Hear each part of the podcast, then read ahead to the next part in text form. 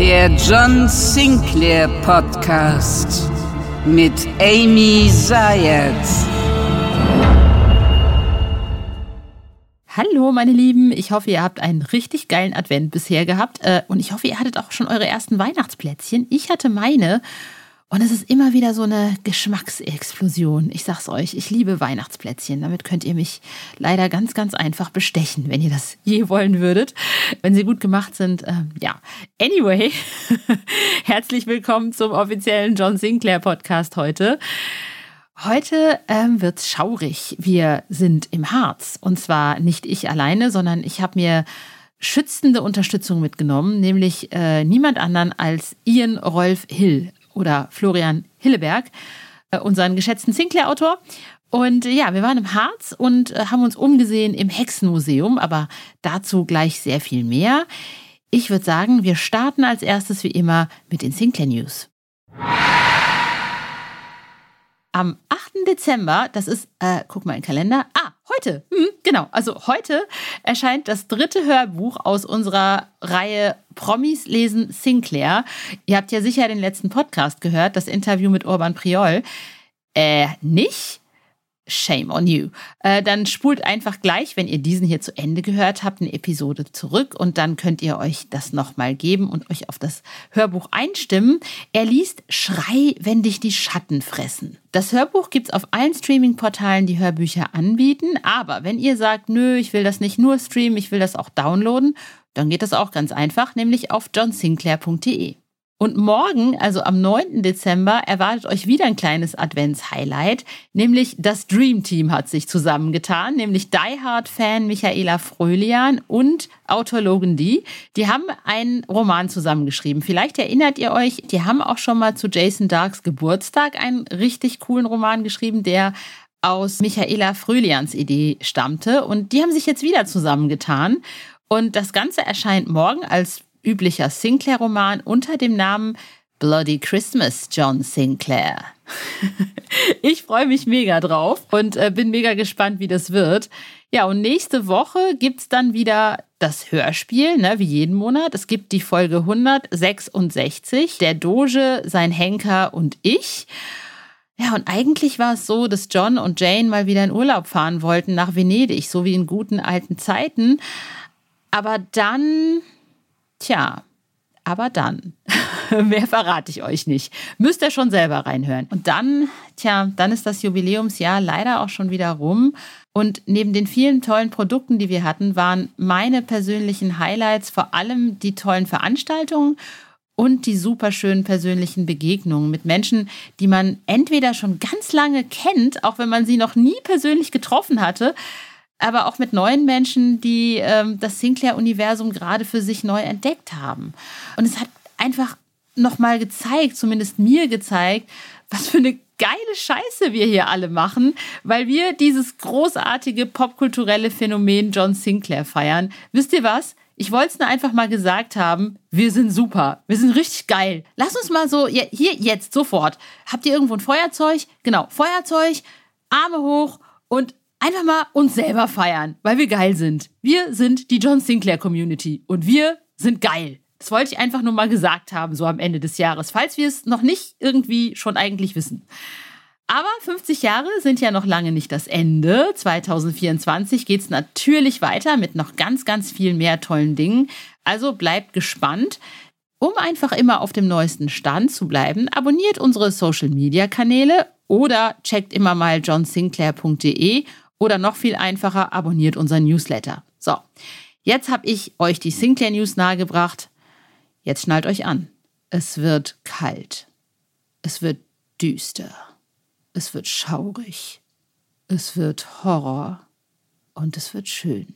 Kommt mit auf die Reise ins Hexenmuseum im Harz mit Ian Rolf Hill, Florian Hilleberg sozusagen, und meiner Wenigkeit. Gucken, ob wir heil rauskommen.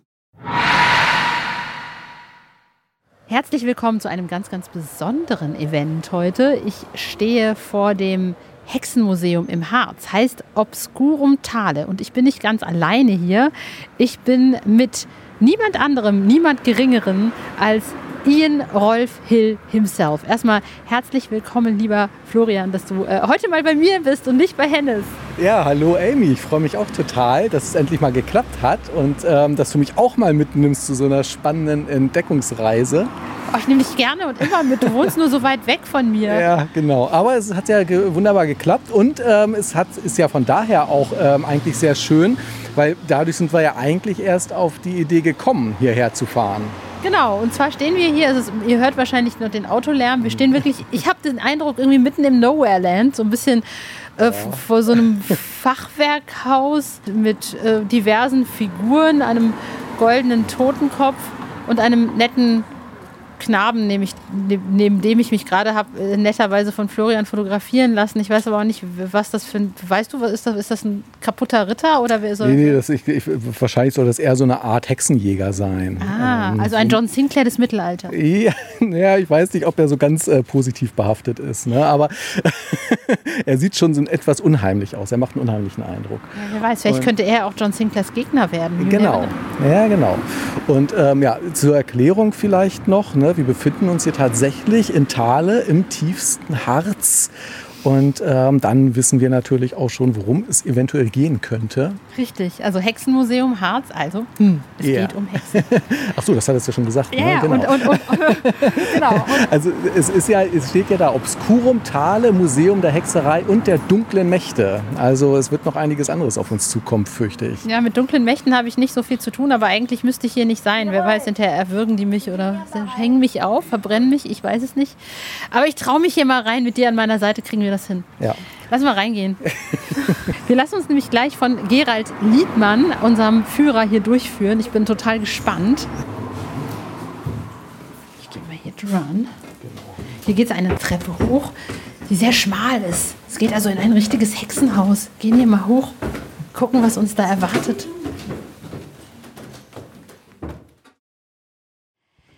Bin im Vorraum des Museums. Wir sind also diese Treppe gerade hochgegangen und ich stehe hier umgeben von so spannenden Figuren, die ich mir gleich erklären lassen werde. Aber erstmal möchte ich unseren Führer hier heute vorstellen. Das ist Gerald Liebmann. Hallo lieber Gerald, schön, dass du da bist.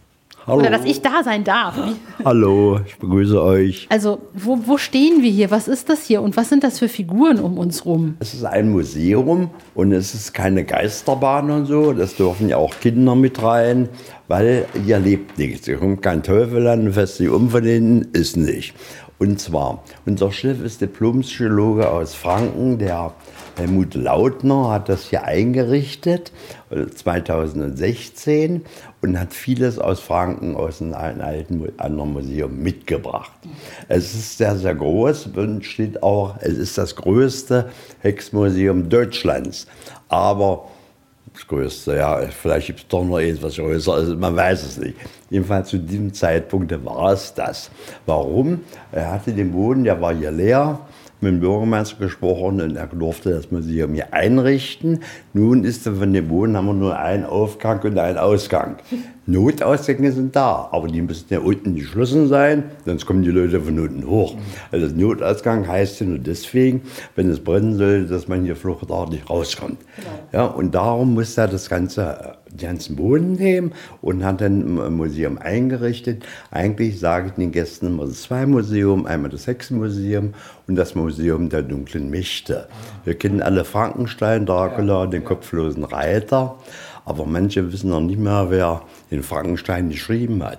1800 und Mary Shelley aus England. Wurde 1822 das erste Mal aufgeführt als Theaterstück in England. Falls ihr darüber noch mehr wissen wollt, dann guckt, klickt euch die, durch die Podcasts durch. Da waren wir nämlich letztes Jahr, im Sommer letzten Jahres war ich da mit Marlene Klein auf der Burg Frankenstein. Das ist ja eigentlich der Vorraum wo die Kasse ist. Das ist eine alte Theke, die er aufgestellt hat. Und viele Figuren, die er mitgebracht hat. Nun aber die Frage ist immer die, viele sagen, da sind alles echt. Ja, das kann ich jetzt eigentlich in dem Moment so nicht beantworten. Und zwar, wir haben ein Fallbeil drin, hieß das früher. nach der äh, Französischen Revolution, das ist ja auch Guillotine. Das sieht sehr, sehr alt aus. Ja, sicherlich ist auch vieles nachgebaut worden, aber es ist alles so, was man sich angucken kann. Es sieht wirklich altertümlich aus, als ob das alles aus dem Mittelalter ist. Aber man weiß gar nicht, woher das jetzt eigentlich ist, oder weiß man das schon? Ja, man weiß das schon in dem Moment, wie unser Chef zum Beispiel, der muss ja, muss ja wissen, wo er die Sachen hergeholt hat in dem Moment. Sicherlich hat er das auch aus alten Schlössern geholt. In Franken da unten gibt es alte Schlösser, die hatten damals noch, ja, Frau Folterkammer, hat die ganz früher drin. Vielleicht hat die noch was aufgehoben und das dann irgendwie verkauft, ja. Also vieles ist in dem Moment äh, nachgebaut, aber das müsst ihr euch jetzt angucken, man sieht das in dem Moment nicht. Eine Frage habe ich noch mal zu dem Museum selber. Also wenn ich das jetzt richtig verstanden habe, ähm, ist dieses Hexenmuseum, also war jetzt erstmal nur ein Hexenmuseum. Und weil der Raum hier so groß war und man ihn komplett anmieten musste wegen den Notausgängen, wurde noch das Museum der dunklen Mächte angegliedert. Kann sein, aber das weiß ich nicht. Das weiß vielleicht der Herr Lautner. Er hatte damals das Museum da in Franken 1 gehabt und musste das irgendwie auflösen, hat er Ja. gesagt. Und dann hat er das hier in dem Moment eingerichtet. Es kann sein, dass er das da auch schon mit hatte. Ja. Aber eigentlich hat er sich davon leiten lassen. Er steht auch hinter ihm, wenn man sich umguckt. Das ist der Herr Lautner. Und da steht auch beschrieben im Grunde genommen, warum er das ja eingerichtet hat. Er hatte mit 14 Jahren von seinen Onkel einen Totenkopf geschenkt bekommen. Und seit der Zeit hat er Interesse, sowas zu sammeln. Das Schöne finde ich, und was auch viele äh, Gäste sagen, die Interesse haben, es ist nicht albern gemacht. Er hat versucht, das so gut wie möglich mit Autoren zu schreiben, wie es damals im Mittelalter war. Und nicht was Albernes, hier kommt eine bunte Hexe mit roten Augen und fängt an zu lachen, nur das würde in diesem Rahmen ja sprengen. Das ist hier in dem Moment nicht. Vieles, was man sich durchlesen kann, ist eben so, es ist versucht, echt viel möglich zu machen, dass man gesagt hat, jawohl, so war es damals im Mittelalter. Und das sagen auch viele Gäste, die so Interesse für haben, richtig Interesse für, die haben ja schon sowas vieles alles gelesen. Aber was ich hier gesehen habe, das habe ich eigentlich noch nicht gesehen. Ja, es ist auch schön, dass Sie es eben gesagt haben. Das ist, glaube ich, auch für die Hörer, die das jetzt ja nicht sehen, wichtig, dass das hier wirklich nicht diesen Geisterbahn-Charme oder wir sind hier nicht auf der Kirmes, sondern das sieht hier wirklich aus wie ein Museum. Ja. Das war halt für mich auch total wichtig. Also, weil ich finde, ähm, Hexen ähm, wurden ja auch einfach sehr schnell als, als böse, als schlecht abgetan und wurden, waren eigentlich im Grunde genommen ganz normale Frauen, die, ja, die sterben mussten, weil sie anders waren. Ja, weil sie Kräuter gesammelt haben. Und zwar, da war ja die katholische Kirche, nicht nur die katholische Kirche, auch die damaligen Machthaber, die Gräfe und man dann, die waren natürlich nicht dafür, dass die Frauen Kräuter sammelten und damit ihre kranken Kinder vielleicht heilten. Das wollte die Kirche nicht sehen. Sie hat gesagt, wir machen Aderlass, wir haben den Pestarzt da und alles und nicht das. Ja, also wurden sie damals dann die Frau als Hexe berufen. Ich meine, hat man in Andalusien gesehen, während der Inquisition, Medizin war im Christ, also während der Inquisition eher verpönt. Naja, und dem Moment, unsere ganze Medizin stammt ja von den Kräutern. Auch im Grunde unsere chemischen Tabletten, die wir heute einnehmen, es sind die Urheber, sind alles Kräuter. Und darum haben wir hier auch an der Wand, was Ja. Sie leider die Zuhörer nicht sehen können, eine Tafel, wo viele Pflanzen aufgeführt sind, die gelten alle als Hexenpflanzen. Heute fragt man sich, was ist Tomate fehlt noch, weil da braucht man auch nicht mehr essen. Nein, es ist so, weil damals auch die katholische Kirche gesagt hat, ähm, das sind alles Pflanzen, wo die eben die Frauen gesammelt haben und damit die Kinder halt haben. Also waren es Hexenpflanzen. Was, wa- was sind denn das? Lese mal ein paar vor.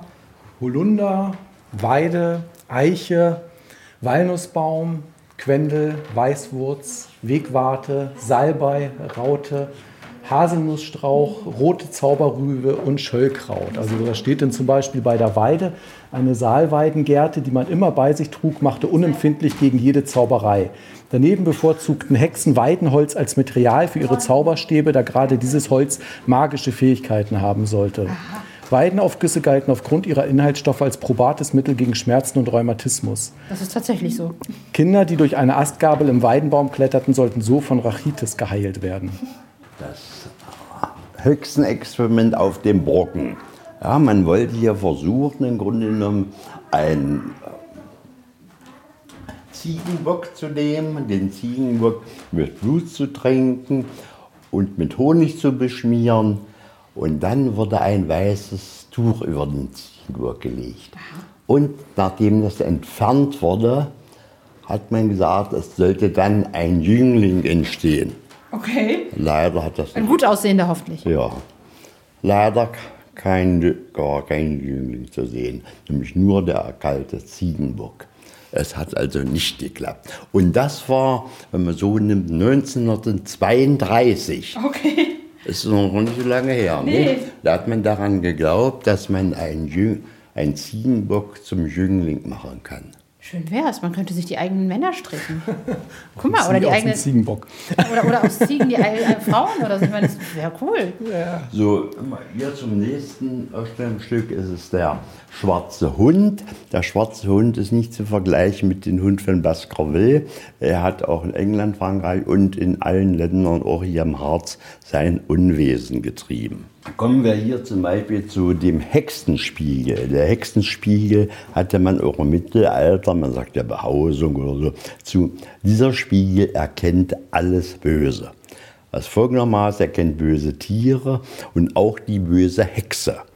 Und ich mache das manchmal dann mit Frauen, sage, wollen sie ausprobieren, ob sie eine Hexe sind oder nicht. Und das geht ganz einfach.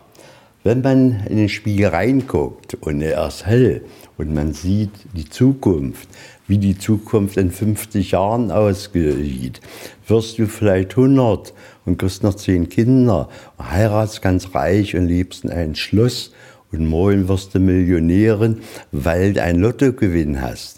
Tut mir leid, junge Frau, wenn du das als den Spiegel siehst, dann bist du eine Hexe.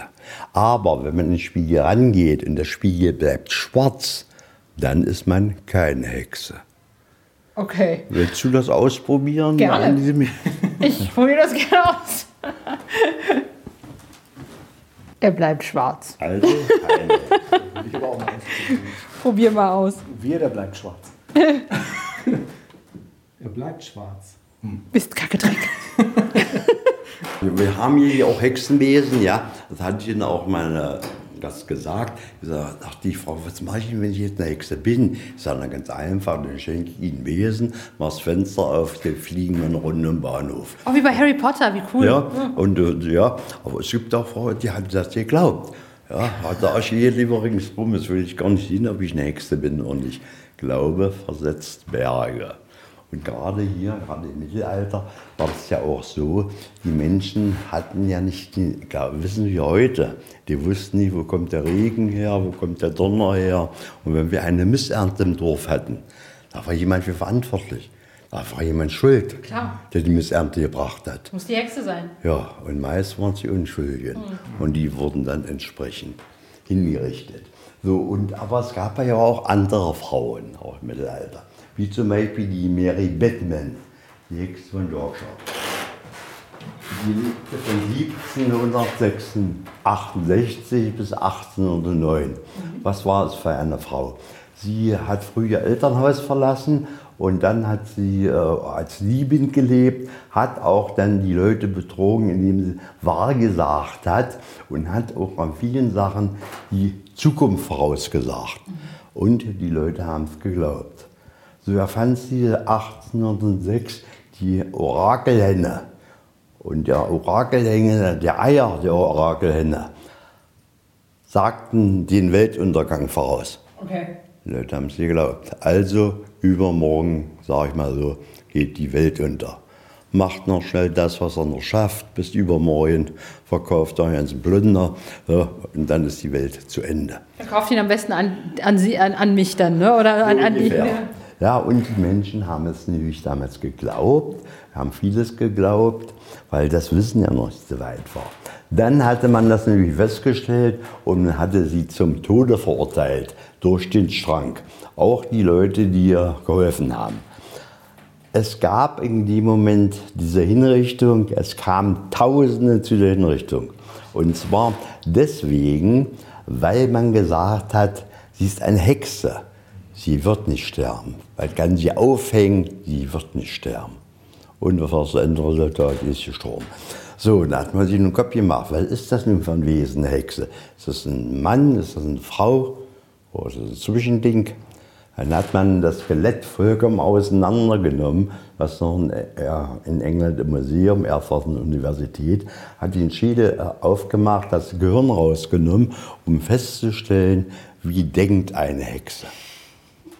Ja, wir sehen hier gerade an der Wand ähm, quasi den Torso eines menschlichen Skeletts mit zwei Armen und ähm, darüber der Kopf, der ist, die Schädeldecke ist entfernt worden, beziehungsweise es gibt noch einen schmalen Steg, der darüber führt und der irgendwie mit der Stirnpartie, ähm, also das, das wurde alles aufgemacht. Wurde alles aufgemacht, genau, rundherum auch und das wurde danach wieder vernäht, also wieder zusammen versucht zusammenzusetzen. Wow.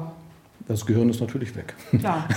Das ist natürlich klar, dass es auch damals auch äh, Frauen gab, die wie gesagt haben, ich bin eine Hexe und die der Hexerei bezichtigt haben, die gekannt haben. Sie, die Hexe steht ja mit dem Teufel im Bund und da gab es viele Frauen, die gesagt haben, jawohl, ich stehe mit dem Teufel im Bund.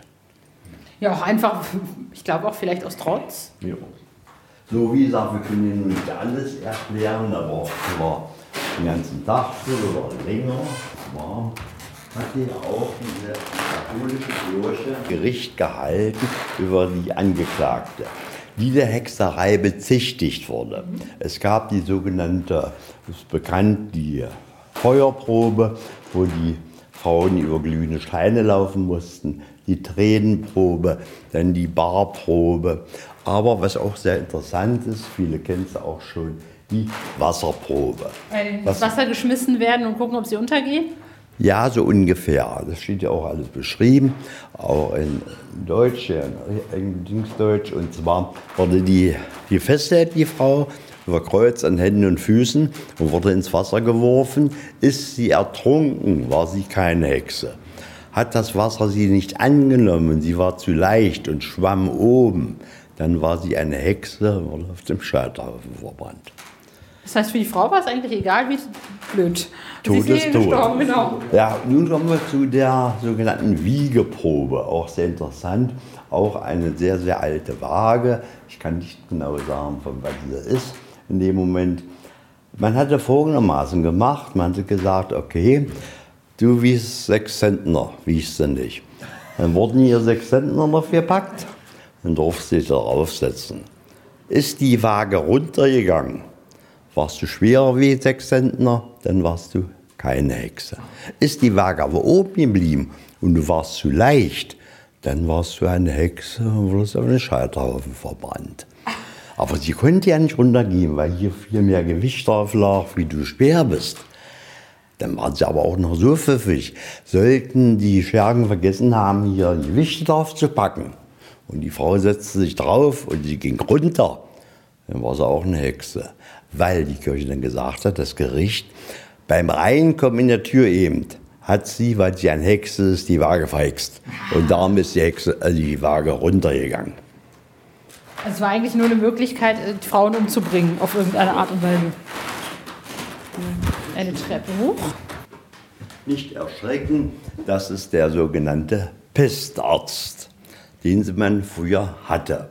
Man hatte diesen Pestarzt, das sind eigentlich die Menschen, die an Pest erkrankt sind, den letzten, den sie gesehen haben in ihrem Leben. Der sieht aber auch er so hatte so eine aus. Schöne Maske, da wurden äh, Kräuter reingemacht, wohlriechende Kräuter und damit er nochmal zum Schluck sehr gut riecht und der Pestkranke das feststellen kann. Das ist zum Beispiel unser Scheiterhaufen. Man sieht, da steht nur ein Holzstab und Holz ringsherum, nicht Stroh oder so. Und hier hängt auch keine Puppe, die leuchtet und brennt. Ja. Es sollte dargestellt werden, wie ein Scheiterhaufen damit aussah, im Grunde genommen. Und damit wir auch, wenn wir Kinder damit haben, hier nicht erschreckend und, und wirkend. Ja? Und was wir da jetzt gerade sehen, was da daneben steht, war folgendermaßen, und zwar, wenn die Hexe auf einen Scheiterhaufen verbrannt wurde, die Frau, dann hat man ebenfalls ihre Katze mit verbrannt. Mhm. Da lass die Katzen in Ruhe. Einen extra Scheiterhaufen gemacht für die Katzen. Weil man hat immer gesagt, wenn die Hexe verbrannt ist, dann lebt sie als Katze weiter. Also müssen wir die Katze auch verbrennen. Und da gab es einen echten Scheiterhaufen für. Für die Katze. Die waren nicht zusammen verbrannt. Also wir sehen hier jetzt gerade einen Glaskasten mit einem ja, kleinen Kasten. Da ist ähm, ja beziehungsweise also Asche oder Erde drin und da drin liegt tatsächlich eine mumifizierte Katze. Ähm, der Scheiterhaufen selber sieht ziemlich akkurat Ja, aus. richtige also, kleine, also ich fasse das gerade an, das sind richtig kleine Holzstämme, also richtig. Ja, ja, die sind richtig übereinander geschichtet. übereinander- Ne? Also kann ich mir richtig vorstellen, wie das Ding brennt. Kommen wir zu der nächsten Maschine, wo die Menschen dann geköpft wurden. Und zwar nannte man das, die hier, die hier steht, die schottische Jungfrau. Diese ist natürlich, wie sie hier steht, nicht in Betrieb gewesen. Es kann nichts passieren, du kannst runterfassen, das ist das Messer.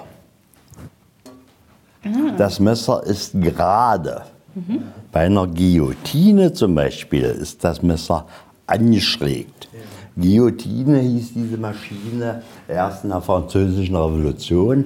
Ein Doktor namens Guillotine, danach wurde die Guillotine benannt.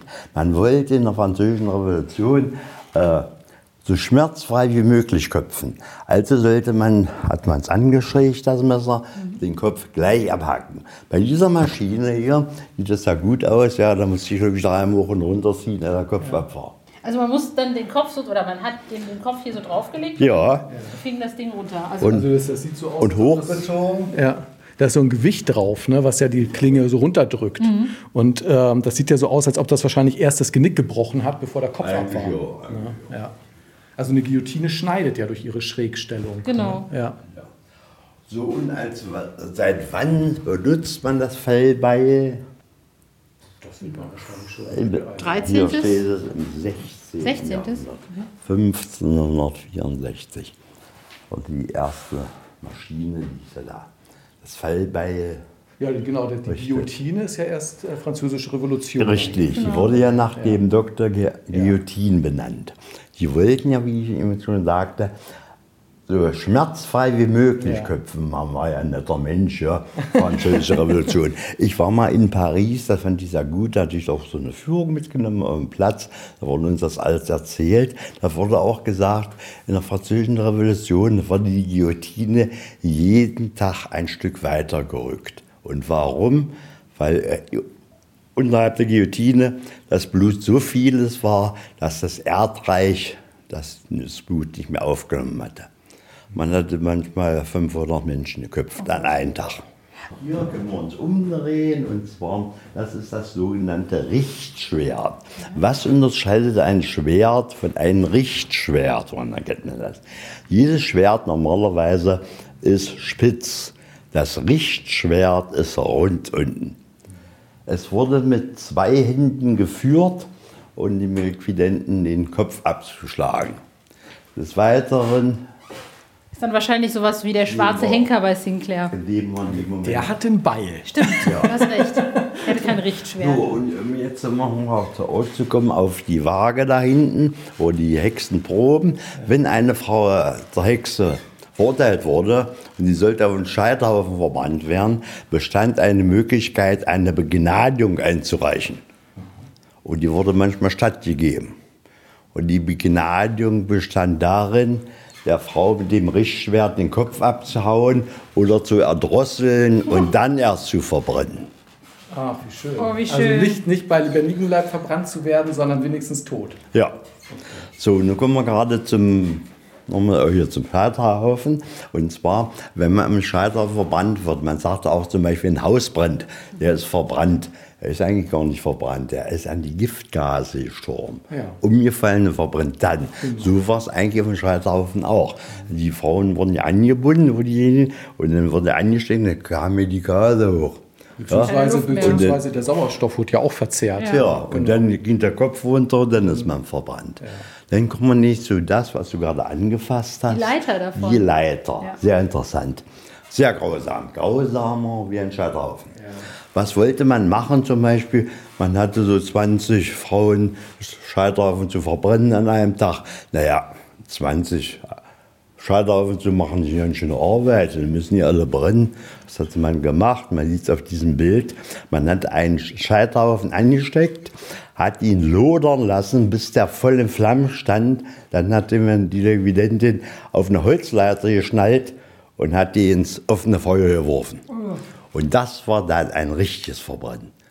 Das war, glaube ich, noch grausamer wie das auf dem Scheiterhaufen. Krass. Das ist auch ein sehr schönes Gerät aus dem Mittelalter. Und zwar wurden die Schmorchelt, es wurden die Liquidenten darauf gesetzt, oben im Kopf, es war ein Holzstamm, oben im Kopf festgeschraubt und die vorne auf den Stamm draufgesetzt und dann, und festgebunden natürlich, und dann wurde darunter Schmauk gemacht. Das heißt, wie wir das früher heute kennen, wenn man mal schlachten, früher mal schlachtet, da Oma und Opa, ein Schwein, und da wurde ja der, die Wurst auch gehängt, ja, zum Räuchern. Genau. Dasselbe wurde hier gemacht. Aber aufgrund dessen, dass das Räuchern ja eine Weile dauert, hingen die ja auf dem Holz zwei bis drei Tage, bis der Tod eingetreten ist. Da sind ebenfalls die Gase hochmarschiert. Und er die den Kopf oben erreicht hat, und das dauerte eine Weile. Krass. Boah. Also es war im Prinzip kein offenes Feuer dann, das war dann halt nur. Schmuck. Ja, genau. Der Schmuck und der dann. Ja. So, so Ist extra, extra so gemacht im Räucher, extra so, weil das noch länger dauert. Ja, ja der Tod eintritt. Er war aber schon relativ viel Sadismus so ein bisschen im Ja, Spiel. das ne? auch. Die Also, Leute hatten Bock zu töten. Und Ja. dann, Naja, macht immer seinen Spaß, ja. Und zum Beispiel auch damals bei den Hinrichtungen, die waren sonntags. Es gab kein Fernsehen, kein Handy, was sollten die Leute sonntags machen?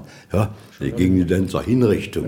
Ja. es gab wurde- kein Netflix. das, darum wurde ja auch immer, die da jetzt sehen, es ist eine Guillotine oder was weiß ich, höher gebaut, damit die Leute das ja auch sehen konnten. Nicht, jetzt konnte man nicht an der Erde machen, da konnten ja die das nicht gucken. So nach dem Motto, geh mal zur Seite, mein Kind steht hinter dir, das kann nicht gucken. Ja? Gott. ja, das, ist, das ist halt eine andere Zeit gewesen. Ne? So wie es halt für viele zum Beispiel ja auch noch äh, Generation meiner Großmutter, das ist halt auch völlig normal gewesen, im Hinterhof oder sowas die Schweine und Gänse und so weiter zu schlachten, was für viele heute auch schon undenkbar ist. Ne? ja, so. Ja, ich meine, da, das, das kann ich ja insofern noch so halb verstehen, weil, weil, weil das als Nahrungsmittel gilt. Aber das war ist ja wirklich nur Sadismus des Sadismus willen. Wenn man hier guckt, zum Beispiel hier ist der sogenannte Schinderwaren, da wurden die Liquidenten mit zur Hinrichtungsstelle gefahren. Wir sehen, man könnte sie anschnallen. Er sieht ja aus wie normaler früher Strohauto fahren, wo man Strohwürfel mitgefahren hat auf die Dörfer. Hier wurden sie angeschnallt und dann wurde ein Feuerchen aufgemacht und dann wurde Liquident noch mit Zangen gequält, bis er zur Hinrichtungsstelle kam. Manche erlebten das dann gar nicht mehr an der Hinrichtungsstelle, da waren sie schon tot. Ihnen soll das Fleisch mit glühenden Zangen von den Knochen abgerissen und dann Gurgel und Herz mit glühenden Eisen durchstoßen werden. Auszug aus einem mittelalterlichen Gerichtsurteil. Grauenvoll. Auch das Foltern wurde immer höher gesetzt, dass die Leute schön zugucken konnten. Ja, wie gesagt, gab kein Fernsehen, kein Handy, also ist- ich bin zur Hinrichtung gegangen oder zur Folter, habe mir die Folter angeguckt. Ja, und die haben sich in dem Moment auch, jetzt war ja ein ganz anderes Denken der Menschen, ja. Die haben ja nicht so gesagt, ja, wie gesagt, das ist eine Hexe und wir sagen, die müssen wir verbrennen und die müssen wir bestrafen, die müssen wir mit den Zangen quälen. Dann haben gesagt, oh ja, mach das und richtig, dass die Böse, das Böse aus uns rauskommt, sonst kommt das in uns rein. So, wir gehen jetzt wieder runter. Die Eisentreppe. So, hier die Frage ist der Dracula. Der Dracula hat ja wirklich äh, existiert in Rumänien, ja. Man sagt immer, also ein Vampir ist in dem Moment so, er sagt ja, er war ein Blutsauger. Er hat ihm seinen Untergebenen ausgebeutet, ausgesaugt, das heißt, das ganze Geld weggenommen und, und, und damit er gut leben konnte. Ja, er hatte dann auch seine Feinde wie hier gefehlt. Und er selbst wurde dann nachher auch so hingerichtet. Auch gefällt. Ja, Wir sehen hier tatsächlich ein Skelett, ähm, ja, das irgendwie auch schon irgendwie verwest oder vielleicht auch verbrannt äh, wurde. Und das äh, steckt auf einem Pfahl, der ihn quasi durch den Anus getrieben wurde und auf, seitlich aus der Schulter herausragt. Ui. Guck, hier sitzt eine schöne Hexe. Das könnte von ihm vielleicht bald eine Freundin werden, ja. Ich meine, wenn er diese im Auto mitnimmt, ja, doch ein hübsches Mädchen, nicht? Ist natürlich nur eine Puppe. Obwohl ein Mann mir schon gesagt hat, sag, Mensch, die Frau da unten, die da auf dem Knochenbett sitzt, die sitzt da, die bewegt sich ja nicht. Macht die das den ganzen Tag? Das ist aber auch anstrengend. Welche Frau, die meinte, ach so, Sie meinen die Hexe. Also, wieso ist keine Hexe? Gucken Sie sich mal die beiden an, die sehen noch echt aus. Wer weiß, vielleicht spukt die ja nachts irgendwie, macht Dinge, weiß es nicht. Ja, sie hat ja auch eine Gesichtsbemalung. Ja. Ne? Sie gehört ja mit zu dem ähm, Dia de los Muertos, der Tag der Toten. Ah, mexikanischer genau. Brauch. Ja, weil sie also sagst in dem Moment wegen des Herumlaufens, ja, wie wir sagten, das nehmen wir ja am besten, der Glaube versetzt Berge. Auch heute sind manche Leute noch nicht so schlau. Und zwar, ich hatte ja ein Ehepaar drin, 17 Uhr voriges Jahr Schluss. Und dann sagte ich zu dem Mann und der Frau, äh, wir müssen langsam mal gehen, wir schließen gleich und so weiter. Da sagte der Mann, ja, da war ich noch nicht, da war ich noch nicht und da war ich noch nicht. Der Mann hatte mehr Angst wie die Frau. So, wollte ich die ja nicht rausschmeißen. Ich sage, kein Problem, bleiben Sie hier. Um 17 Uhr geht das Licht aus. Da hat man schon dumm geguckt. Und dann sage ich, suchen Sie einen Platz hier im Knochenbett bei der Hexe oder am Schinderwahn, schnallen sich an. Morgen früh um 10 komme ich wieder. Sagte, wieso anschnallen? Ich sage, wissen Sie was? Nur los Geisterstunde. Da lebt hier alles, da rennt hier alles rum. Da kommt der Pestarzt mit einer Stock und haut sie. Die Totenköpfe laufen ja lang, dann müssen sie Vorfahrt gewährt und sowas. Es ist wirklich, bestes ist, schneiden sich hier irgendwo an. Der hat seine Frau dann genommen, komm, wir müssen gehen, wir müssen gehen, der macht das Licht aus, da lebt hier alles. Der Mann hat es geglaubt. So braucht sich ja nicht rausschmeißen. Nicht sein, dass ja, geht einfacher, ne? Jo, Man kann es auch einfach haben. Er ist doch selber ja. gegangen mit seiner Frau. Ja. So, und hier auch die Frage der Werwölfe. Ist ja auch viel Glaube daran, dass es die Werwölfe gibt wo es die gab, beziehungsweise auf der Okay. Skelett von einem Werwolf. Ja, Werwölfe wurden ja im Prinzip, ähm, oder Werwölfe in Anführungsstrichen, ja genauso verfolgt wie Hexen. Ja. Ja, also viele ja, Frauen, genau, viele Frauen, die als Hexen verurteilt worden sind, die Männer wurden als Werwölfe ne, äh, ah, verurteilt und verbrannt oder anderweitig zu Tode gebracht. Kommen wir nun zur Blutgräfin. Uh. Die Blutgräfin hat gelebt 1560 bis 1614. Und zwar, was hat diese Blutgräfin gemacht? Sie, als ihr Mann starb, hatte sie die Lust, sie wollte im Blut baden, um jung zu bleiben. Sie wollte für die Generation hübsch bleiben. Was wurde gemacht? Es wurden junge Frauen getötet, damit sie jeden Tag einer Wanne voll Blut baden konnte. Florian, ist das nicht auch so ein bisschen Brandmal? Das ist Brandmal, ja, ja. Da habe ich das ja mit verarbeitet. Siehst du? Erzsébet Bathory. Genau. Beziehungsweise Elisabeth Bathory ist ja der. Und so wurde sie in dem Moment wurde sie auch zum, äh, verurteilt. Ihre Mitstreiter wurden zum Tode verurteilt und sie wollte man gar nicht töten. Man hat sie in ihrem Schloss eingemauert und ließ ihr ein kleines Guckfenster, als sie Luft bekommen hat. Zwei Jahre später verstarb sie am 21. August 1614. Also sie hat diese Mädels halt umbringen lassen und hat dann in ihrem Blut gebadet. Gebadet, ja. In ihrer Zeit hatte sie mindestens 175 Mädchen umgebracht. Meine Herren.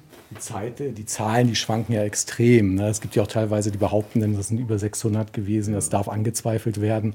man geht ja auch so ein bisschen davon aus, dass das vielleicht, dass da auch wahrscheinlich so ein bisschen politische ähm, äh, Gründe eine Rolle gespielt haben, dass sie äh, einfach als äh, ungarische Adelige ähm, dem Klerus zu mächtig geworden ist ne? und dass ihr viele Taten auch unterstellt worden sind. Ich meine, man muss ja auch ziemlich Banane im Kopf sein, um irgendwie Frauen umzubringen, damit man in ihrem Blut badet. Also da muss man schon ziemlich. Ja, wie gesagt, das ja. wird ja so ein bisschen angezweifelt, ja. wie viel davon Wahrheit und wie viel Legende ist. Mhm. Das ist ja mit vielen Sachen im Grunde genommen, weil es lebt so eine Kinder mehr aus der Zeit, ja.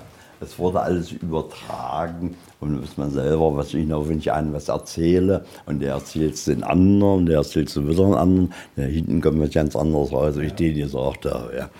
In dem Moment. Ja. So, hier ist noch auch noch einmal der Exorzismus, der ja auch eigentlich sehr, sehr grausam ist. In dem Moment, wo man auch heutzutage noch Menschen dem Moment mit umbringt. Ja, wir sehen es hier zum Beispiel einer jungen Frau aus Rumänien, Anneliese Michel. Sie war so eine hübsche junge Frau und sie hatte nachher gelitten an Krämpfen und an Schütteln. Und man hat dann gesagt, sie war Dämonen besessen. Man hat ihr dann nichts mehr zu essen gegeben. Man hat ihr die äh, Medikamente verweigert und, und, und. Sie hat wahrscheinlich einfach Epilepsie. So ungefähr, ja. Und so sah sie dann nachher aus und wurde dann 1900 und Gibt es Exorzismus eigentlich immer noch? Also in so ja, der in? Rumänien wurde das ja in dem Moment, das wurde ja existiert. Es war ja 2013. Okay, das ist ja gar nicht so lange her. Und wie sah sie dann zum Schluss aus? Was hat, also hat, man hat, also sie ist dann einfach an, an Medikamentenmangel und, Mangel und, äh, und Hunger und gestorben. Hunger gestorben. Ja. Und Wirklich aus, also sie ist wirklich ausgezehrt, ne? sie ist unheimlich abgemagert. Ähm, die Augen sind blutunterlaufen, äh, die Lippen sind schrundig. Ähm, ne? also, äh, und man sieht einfach auch, äh, dass sie auch einfach äh, seelisch erschöpft ist. Also ähm, der Blick ist leer im Prinzip, ne? also auch ähm, mit Hämatomen übersät der Körper. Grauenvoll. Also wenn man überlegt, dass das gerade mal zehn Jahre her ist. Aber hier, sind, hier, hier ist auch noch so, so, eine, ähm, so eine kleine Vitrine mit so Satansfiguren. Und hier ist zum Beispiel auch eine Figur von dem Pazuzu. Das ist ja der, der ähm, die sumerische Gottheit, die ja in dem Film äh, quasi den, äh, die Reagan Stimmt. ne, okkupiert hat. Ja, ne? stimmt. Und hier, ah, guck mal hier, da ist auch noch Lilith. Das ist eine Lilitu. Lilith. Ja, genau. Ja. Das Bernie-Relief. Und hinten Baphomet, Pan und sogar ein Priesterschal. Auch- So, und nun sind wir am Ende des Museums. Sicherlich sind wir ziemlich schnell durchgegangen, weil es ja vieles ist, was man sich anschauen muss. Ja, wenn man das alles erklärt oder alles, was geschrieben steht, alles vorliest, dann brauchen wir Noch mal ein paar Stunden mehr, ja. ja. Aber wie gesagt, es ist ziemlich groß, das Museum. Habt gesehen, die Zimmer in dem Moment, es sind zwölf Ausstellungsräume, wo man sich hier dieses angucken kann. Geht 400 Quadratmeter für den gesamten Bahnhof. Ja. Wir sind jetzt am Ende am Giebel vom Bahnhof. Hast du selber mal irgendwelche Erlebnisse gehabt mit Hexen? Nie, ne? Nee, eigentlich muss ich ehrlich sein, ich bin Rentner. Ich mache das hier alles bloß nebenbei, aus Spaß und so. Ich mir das mal angucke, um mit den Leuten zu erzählen. Ja, das ist eigentlich sehr interessant. Ja, und hat mir natürlich viele eins durchgelesen. Ja, eigentlich so vergisst man ja auch dann wieder, muss man sich dann auch mal durchlesen und so. Ja. Ja, die Frage ist ja, haben Sie selber schon mal eine Nacht hier verbracht? Ja, das war das, nicht. das würde mich nicht stören. Ich meine, da habe ich öfter mal fragen gekriegt, sag mal, gruseln Sie sich hier nicht? Das kann nicht sein in dem Moment, weil ich weiß, hier lebt nichts. Ja, und wenn man das Museum hier kennt, ich kenne das seit vier Jahren, was soll ich mir gruseln? Ich stelle mein Bett hier hin und mache das Licht aus. Und wie ist es für dich, Florian? Hast du jetzt, also hast du hier was, was Neues auch mal gesehen oder sind das alles Dinge? Ich meine, du kennst dich so massiv aus, auch mit Mythologien. Also ist das für dich jetzt hier alles komplett bekannt oder gab es auch Dinge, die vielleicht auch für dich neu waren? Nein, also ähm, viele Sachen kenne ich natürlich, das bleibt nicht aus, wenn man das macht, aber es sind natürlich schon viele Sachen dabei, die einem so auch nicht immer äh, ähm, präsent sind. Und es, man, also das Problem ist ja, man sieht es ja jetzt nicht, ihr hört das ja jetzt nur in dem Podcast, aber es sind halt hier unheimlich viele auch äh, Schautafeln, allein schon das, was über diese ähm, Hexenpflanzen dort äh, geschrieben steht, ist halt interessant, ne?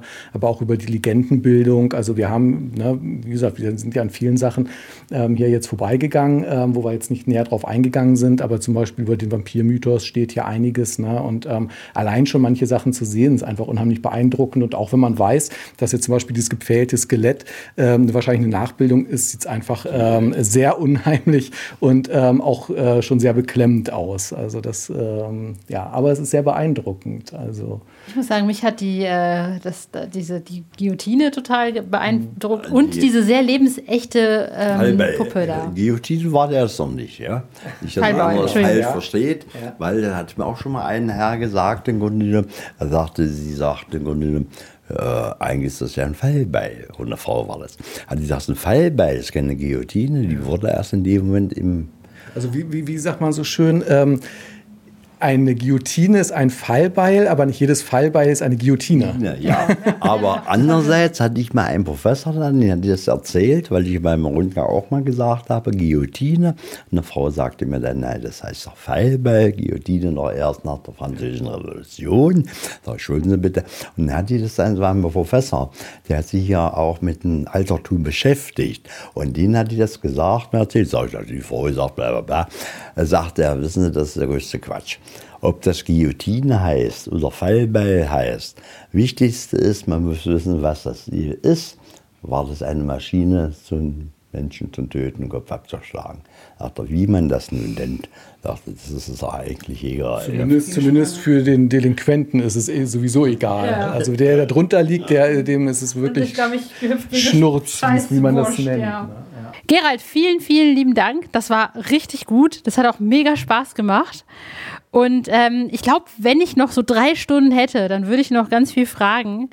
Auch gerade die verschiedenen Hexenmythologien, die keltische, die ägyptische, die ich halt ganz gut kenne, die deutsche, also die germanische. Es gibt so viel. Aber vielleicht gehen wir da mal ander, ein andermal tiefer drauf ein. Florian, danke, dass du da warst. Ja, gerne.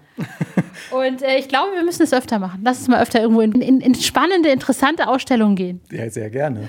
Also wie gesagt, also es lohnt sich sehr, hierher zu kommen. Also, äh, also es geht hier, es ist nicht hier wirklich nur ähm, reine äh, Effekthascherei, sondern es ist auch anthropologisch äh, sehr interessant.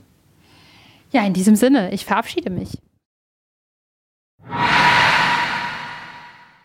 Ja, und das war es schon. Nicht nur mit diesem Podcast, sondern auch dem letzten Podcast in diesem Jahr. Das heißt, wir hören uns wieder im Januar, hoffe ich. Bis dahin wünsche ich euch einen tollen Rest-Advent, super, super schöne Weihnachten. Ich hoffe, ihr habt alles unterm Baum, was ihr euch wünscht und einen richtig tollen, super coolen Rutsch ins Jahr 2024. Ich weiß, es gab bestimmt nicht für alle nur schöne Dinge in diesem Jahr, aber ich wünsche euch, dass das nächste richtig rockt. Gesundheit, positive Energie, coole Sachen, Glück, Liebe, aber vor allem ganz viel Horrorspaß mit uns. In diesem Sinne, macht's gut. Merry Christmas and a Happy New Year. Ciao!